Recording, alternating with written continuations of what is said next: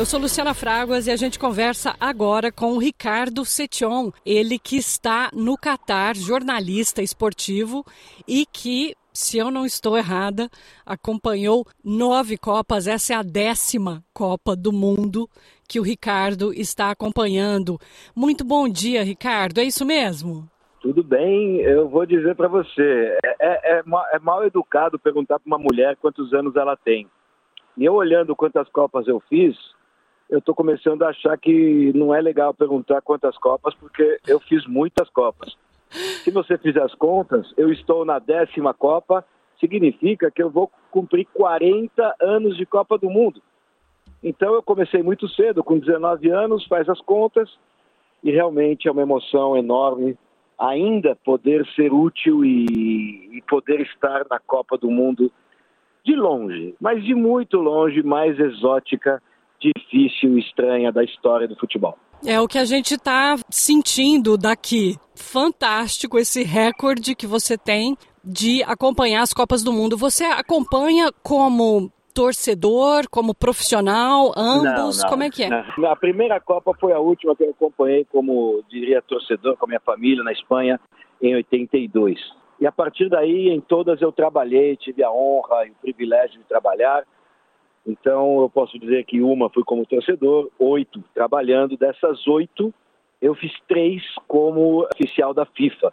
Eu tive essa outra honra de trabalhar três Copas como um dos responsáveis de imprensa mundial, o único brasileiro que chegou nesse patamar e eu tenho muito orgulho. E depois de estar lá em cima da pirâmide, eu decidi voltar para o para a humanidade e voltei a ser esse freelancer que eu chamo de profissional. Eu trabalho para vários países. A Copa passada, na Rússia, eu trabalhei para a SBS da Austrália, que foi muito gentil, inteligente em usar um brasileiro que pudesse trazer um, um bastidor, uma imagem melhor. Então, para mim, essa é a nona Copa, trabalho e a décima que eu estou presente.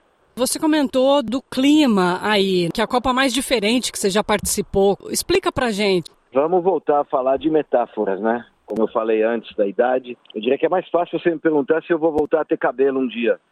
Porque realmente é tão difícil explicar essa Copa, principalmente porque todo mundo sabe, ninguém pode tapar o sol com a peneira, de que essa Copa está num lugar estranho. Eu não estou acusando, nem tirando responsabilidade, mas essa Copa não tem que acontecer aqui, não tem condições de acontecer aqui. É um país onde as, as populações são quatro, elas não se misturam praticamente, são os locais, que são 280 mil, e eles são uma casta acima de todos. Depois temos os, os expatriados, né, os australianos, brasileiros, enfim, os como eles chamam aqui os brancos. Uhum. E depois você tem um nível intermediário que são os profissionais de alto gabarito, engenheiros e assim por diante, que são normalmente da Índia. E a partir daí é uma camada enorme de operários e serviçais que eles uh, vivem isso como se fosse um sonho distante. Isso não é legal. Eu sei que no Brasil nós tivemos a Copa onde as pessoas de menos renda ficaram de fora do estádio, isso foi dramático, somente quem tinha poder aquisitivo pôde ir ao estádio. Mas aqui essas pessoas até conseguiram um ou dois ingressos uh, através de uma venda que a entidade maior do futebol fez para locais, mas assim, as ruas são, estão silenciosas. Se não for um bando de torcedores da Tunísia com o tambor fazendo um pouco de barulho numa esquina, se não foram os brasileiros irritando os argentinos, não tem mais nada. Eu vim antes aqui, eu cheguei aqui há 11 dias já, para me aclimatar, para me adaptar. Mas eu tive aqui em junho também, quando fazia calor e vi os, os estádios. Estive aqui em outubro do ano passado. E realmente é uma coisa assim impressionante. Eles deixaram tudo, tudo não, 85% um brinco, tudo muito bem feito, mas o dinheiro não, não compra o entusiasmo, o dinheiro não compra a espontaneidade. E isso é uma coisa que é visível aqui. Eu faço essa metáfora com o que acontece com a cerveja. Não vai ter cerveja no estádio, mas na VIP vai ter. Ou hum. seja, eles fazem uma coisa que é muito estranha. O povão não pode ter, mas nós sim é um país que não está buscando nada específico a não ser se mostrar. Eles não querem ganhar dinheiro, por exemplo. O Brasil, a África do Sul, a Alemanha, a Rússia, todos buscavam ter um lucro. Aqui eles não estão preocupados com isso. Eu não sei realmente o que eles querem, eu não entendo. Há pessoas muito educadas, muito simpáticas, mas você não tem acesso a elas. Então, a tua Copa do Mundo, para concluir, é lidar com indianos, nepaleses, Bangladeshes, Sri Lankas, e você realmente tem um problema de comunicação e mentalidade. Eles são muito humildes e eles têm muito medo, porque eles trabalham sobre aquele sistema de que qualquer erro eles são mandados embora e não vai ter dinheirinho para a família. Então essa situação ela é muito concreta, muito a gente sente isso no dia a dia. Muito visível, o motorista né? de ônibus é, é. De, é, o motorista de ônibus é de Uganda, o segurança é do Quênia, o policial é da Jordânia, o, o inspetor é da Palestina, e assim você vai passando por pessoas que não têm nenhum acesso a futebol, nenhum tipo de experiência de eventos, e aqueles que eu falei que, que mandam, eles não são acessíveis. Resumindo, primeiro dia de Copa e a gente já está com os nervos à flor da pele. É, parece que são duas Copas, né? A Copa do Povo Exato. e aquela Copa Exato. VIP que ninguém tem acesso. Falando dos trabalhadores imigrantes, o Gianni Infantino, o presidente da FIFA, deu uma coletiva ontem, tentando responder à, à enxurrada de críticas que Doha e o Catar estão recebendo pelo histórico dos direitos humanos. Na coletiva, ele falou que tem uma empatia com o trabalhador imigrante, com o LGBTQI, porque ele também foi discriminado quando era criança porque tinha o cabelo vermelho. Você acompanhou alguma repercussão dessa declaração do presidente da FIFA? Eu estava presente, eu acho a tua pergunta de extrema importância e inteligente, porque ela abre um tema bastante importante. Eu sei que a, a visão que eu tenho talvez não seja popular, mas eu não gosto do que acontece na Rússia e na Ucrânia. Então eu não vou para a Rússia mais. A minha melhor Copa foi na Rússia. Eu adorei a Copa da Rússia. Mas eu não vou mais à Rússia porque eu não tolero o que, que os líderes russos fazem com a Ucrânia. Eu não vou para a Coreia do Norte, mesmo que seja interessante, porque eu não acho correto o que ele faz com o povo. Eu não gosto que os, é, os plantadores de soja fazem na Amazônia, quando eles dizimam os, os indígenas para plantar, como falei, a soja.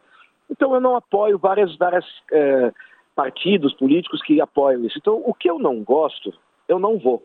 Eu não apoio, eu não estou perto. O que eu acho que é equivocado, assim, eu não gosto de muita coisa que o Qatar faz. Realmente eu não gosto. Mas eu sou um hóspede e eu vim trabalhar. Então eu não posso vir aqui ser um hóspede e criticar. Essa é a minha posição em relação aos direitos humanos aqui.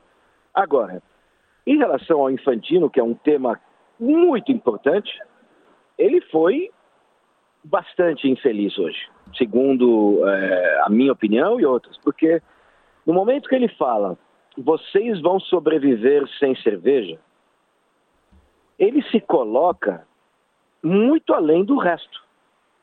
Vocês vão hum. sobreviver sem cerveja. Eu tenho cerveja no, no VIP. Ele não disse isso. Eu não acho que ele, ele teve essa intenção. Eu acho que no Brasil, em 2014, também não teve cerveja no estádio. Ah, o problema aqui não é a cerveja e não são os direitos humanos. O problema aqui é que você disse que iria melhorar e os funcionários operários estão no sol às 7, 8, 10, hum. 11 da manhã sofrendo. Isso é visível.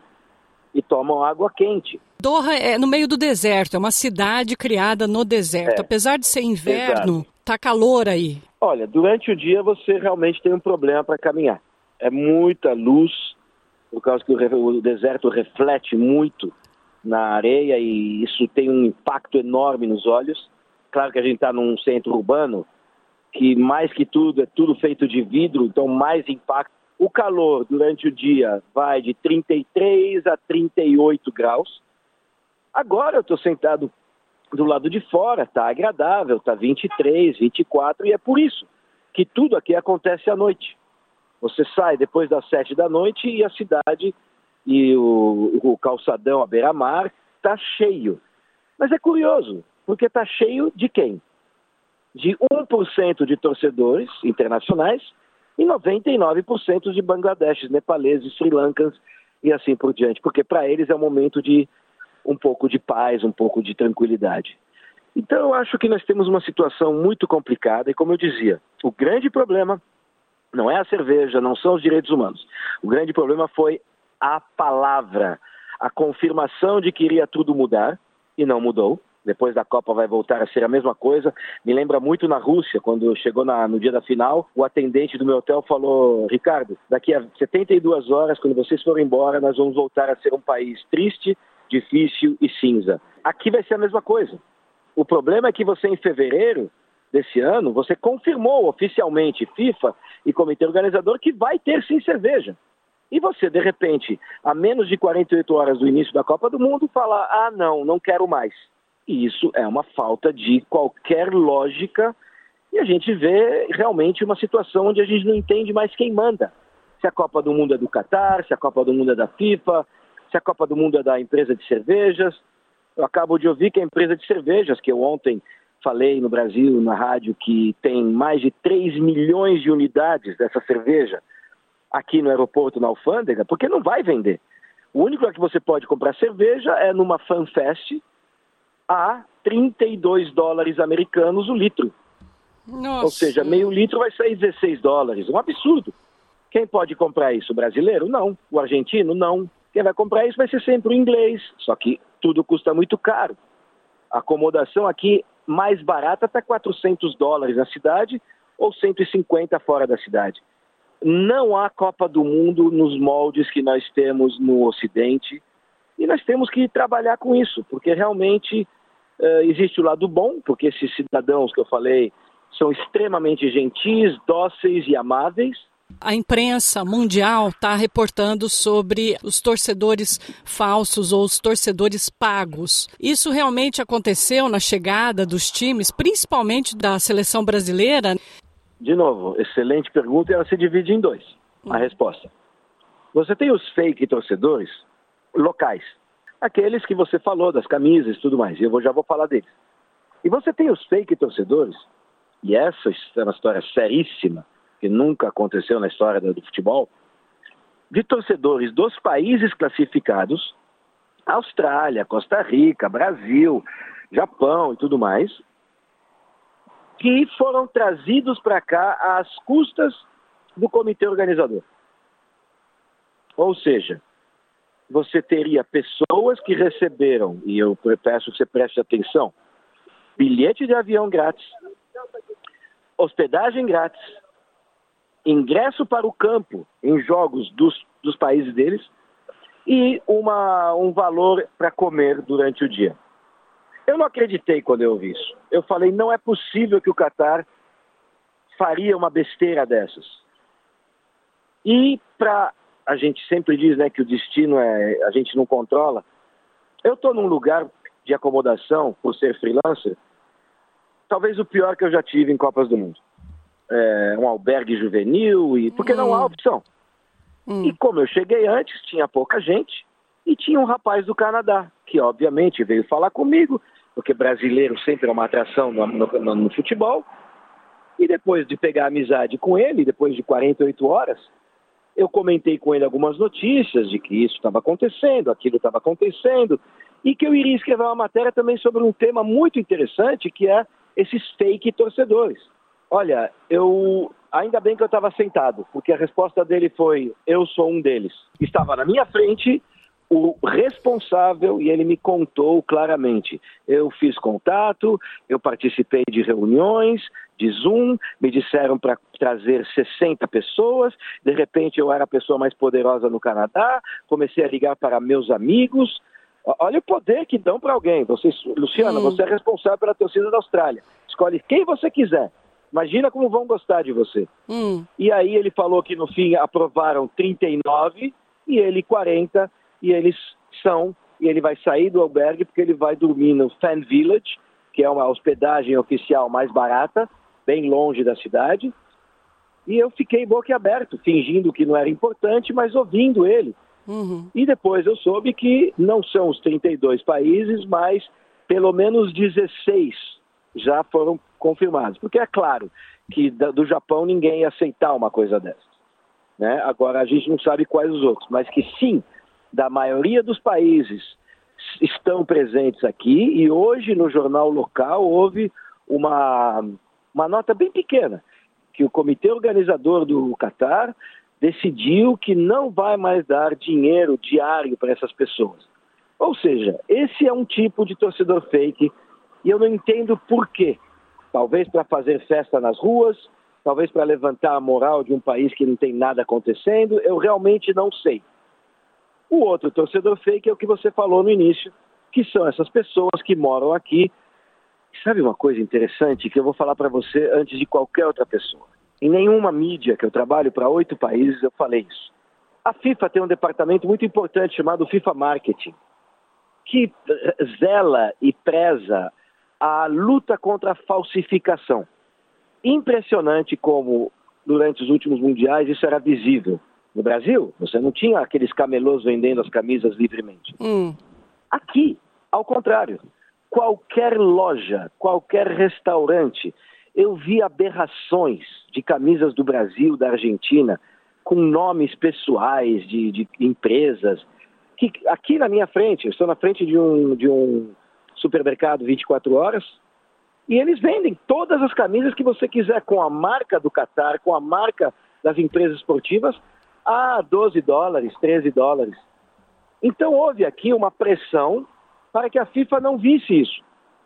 Então esse, esse sistema de camisas baratas faz com que a população maior do Catar, esses nepales, bangladeshes, sri lankans e indianos e paquistaneses, eles o pouco que eles podem comprar são essas camisas.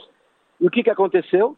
Os países favoritos são Brasil e Argentina. Você anda, de novo, pelo calçadão, pela fanfest, onde você quer que vá de noite, e você vê milhares e milhares e milhares deles com camisas falsas, fajutas, do Brasil, da Argentina, como você viu, de Portugal e Arábia Saudita e Catar, mas falsas a nível grotesco. E aqui, do lado do hotel da FIFA, do lado do estádio, do lado do centro de, de imprensa, e é o único jeito de fazer com que você tenha esses torcedores do Sudeste Asiático que são apaixonados pelo Brasil e pela Argentina. E realmente a gente viu anteontem um grupo de torcedores que foi recepcionar a Argentina e não tinha um argentino lá. Se eles são pagos ou não, eu não sei, mas eles são locais. Então você tem dois tipos de fake e ambos são uma tristeza. É, são os fakes locais e os fakes importados, né? Mas. E é triste, viu, Luciano? É, é muito triste. É, principalmente para você que viu 10 Copas, 9, essa é a décima, e nunca viu esse tipo de coisa antes, uh, Ricardo. É, eu acho que eu vou, eu vou, ser curto, porque eu sei que a gente está se alongando muito, é. eu peço perdão, mas é um prazer falar com você e com os amigos da Austrália. Mas o Qatar perdeu a chance da vida dele Sim. de fazer duas coisas comprar com todo o dinheiro que eles têm e distribuir ingresso para toda essa população de graça. Fazer sorteios, fazer um. E dois, falar para todos os torcedores do mundo: venham.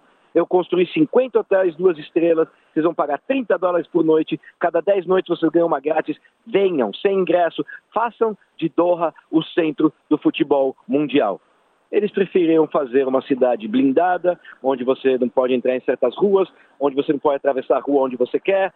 É muito, muito, muito triste, na minha visão pessoal, ver uma Copa que você sabe que tem câmeras em todas as esquinas, policiais que não são daqui e são pagos para fazer o trabalho que os catares não vão fazer. É muito complexo, Luciano. Vamos falar então que você está com o ingresso na mão, Equador, Catar, jogo de abertura. Isso. Como é que está a expectativa para esse jogo e também o, o teu palpite aí dos melhores jogos para essa Copa? Depois de ver o treino de Portugal hoje e também do Brasil, que estão treinando aqui na cidade, o Brasil está num estádio de um time local, Gran Hamad, é, Portugal está num centro chamado Al Shahania. A gente pode dizer que esse jogo já veio com uma história terrível da imprensa inglesa de que o Qatar teria oferecido muitos milhões de dólares para o Equador perder. Claro que não tem nenhuma lógica, nem nenhuma. Talvez possa ter eventualmente, mas não tem nenhuma prova. A, Copa do Mundo vai começar e o futebol não vai fazer uh, feio. Eu acho que as equipes vêm fortes, por mais que a gente nunca teve tantos jogadores machucados, porque a Copa também, além de tudo, foi transferida para dezembro, novembro, quando é o meio da temporada na Europa, e isso trouxe esse resultado terrível de um enorme grupo de jogadores, nunca tantos jogadores convocados foram tão, uh, tão grandes em serem uh, eliminados por estarem eh, lesionados e machucados. Ninguém presta atenção nisso, mas é grave. A França perdeu três jogadores centrais, importantíssimos, que estouraram os músculos. O Senegal perdeu sua maior estrela, e assim por diante. Eu acredito muito que amanhã o Equador, que é parte de uma grande, grande história por um jogador que deveria estar aqui, mas que tem documentação colombiana, Byron Castilho, um absurdo que no fim ele não foi convocado. O Equador veio para ganhar. O Equador é a equipe surpresa da América do Sul, não veio Colômbia, não veio Peru, não veio Chile. Então é uma grande surpresa. Acho que o Equador deve ganhar amanhã, por mais que seja contra os donos da casa. Uh, não há ingressos, está todo mundo é, vivendo como sardinha nos metrôs, porque tem muita gente, as pessoas vão para o lado de fora do estádio. Agora, em relação ao resto da Copa, eu vou ser bem rápido. Eu acho que nós temos os tradicionais favoritos, Argentina, Brasil, Alemanha, França, Inglaterra, esses são os cinco favoritos básicos, mas nós temos dois, como a gente chama, cavalos correndo por fora, que são a Sérvia e Portugal. Duas seleções que não estão prestando atenção neles e que são seleções fortíssimas. Portugal tem o seu melhor time dos últimos 70 anos, segundo a própria imprensa portuguesa. Tem um Cristiano Ronaldo raivoso, preocupado com o futuro, a ponto dele ter dito que se ele ganhar a Copa do Mundo, ele deixa o futebol no dia seguinte. Se ele não ganhar, ele vai ter que encontrar um clube. Então eles estão aqui realmente bem representados. E a Sérvia é um time que as pessoas talvez não saibam muito, não é famoso, mas é uma máquina de fazer gols. E o Brasil tem que tomar muito cuidado.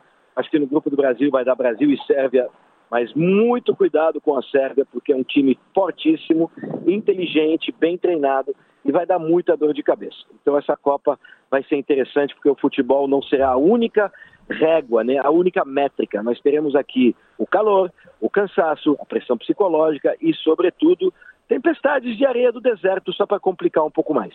Perfeito, então, Ricardo. Muito obrigada por ter nos dedicado esse tempo aí. Eu sei que já é de madrugada em Doha. Muito obrigada pelo retrato. Você realmente nos levou aí para Doha por alguns momentos e eu te agradeço muito e vamos torcer aí para Portugal e Brasil. São os nossos dois times aqui que a SBS em português apoia e que nada desse drama realmente chegue nas quatro linhas. Exato, exato. Muito obrigado pela oportunidade. É um prazer voltar depois de quatro anos a falar com o pessoal da Austrália. Espero que a Austrália faça também bonito, além de Portugal e Brasil. Espero que a Austrália consiga fazer bonito no seu grupo e que eu sei muito bem que na Austrália temos torcedores de muitos países, Sérvia, Brasil, Inglaterra e assim por diante. Eu acho que será um grande, grande momento se a gente puder conversar, trazer essa emoção para vocês.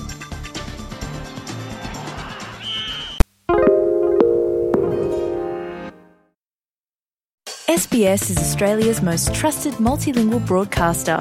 Our listeners are loyal, highly engaged, and have supported countless local businesses. We offer advertising packages for businesses of all sizes. Our experienced sales team will guide you through the process of owning a great campaign. Bring your own ad or have our production team make you something in one of our 68 languages. Start the conversation with your new audience today. Email sales at sbs.com.au.